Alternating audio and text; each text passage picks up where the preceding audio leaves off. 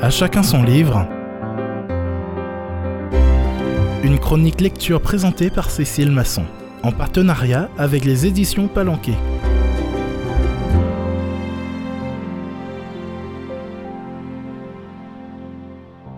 Chers amis auditeurs, bienvenue. Je vous emmène aujourd'hui à la redécouverte d'un auteur célèbre que j'aime beaucoup, Romain Gary, et d'une de ses œuvres peu connues, Les Cerfs-Volants. Entré dans l'histoire de la littérature française pour avoir reçu deux prix Goncourt pour Les Racines du ciel et La vie devant soi, publiés sous le pseudonyme d'Émile Ajar, Romain Gary est un écrivain d'origine russe, mais il a été également diplomate, aviateur, militaire, résistant, scénariste ou réalisateur à différentes périodes de sa vie. Les Cerfs-Volants est son dernier roman publié de son vivant. Il s'agit de l'histoire d'un amour fou et contrarié entre deux jeunes gens que tout oppose. Ludo, un garçon de la campagne normande, et Lila, une jeune aristocrate polonaise, fille du comte Bronica, qui vient passer ses vacances avec sa famille dans le coin.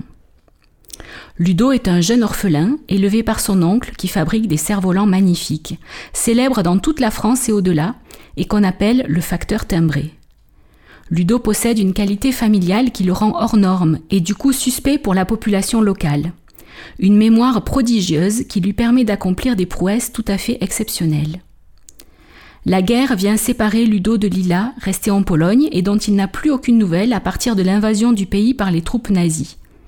Il va alors employer tous les moyens pour la retrouver et pour résister à l'adversité. D'abord à titre personnel, il utilise le pouvoir de la mémoire et de l'imagination pour ne pas sombrer. Mais il s'engage également dans la résistance, où ses capacités hors normes lui sont très utiles.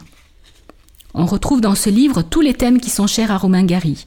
La force de l'imagination pour résister à l'adversité, une figure féminine aimée et rêvée qui tient une place centrale, les personnages hors du système qui cherchent à maintenir la flamme de l'espérance, l'idéalisme, l'appel à la résistance et à la fraternité entre les hommes.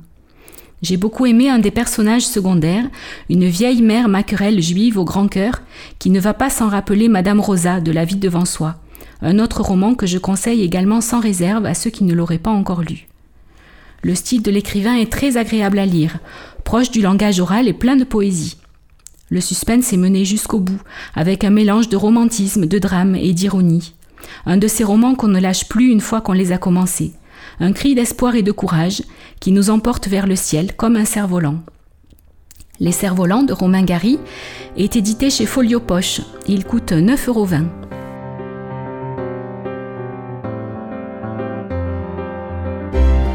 C'était À chacun son livre, une chronique lecture présentée par Cécile Masson en partenariat avec les éditions Palanquet.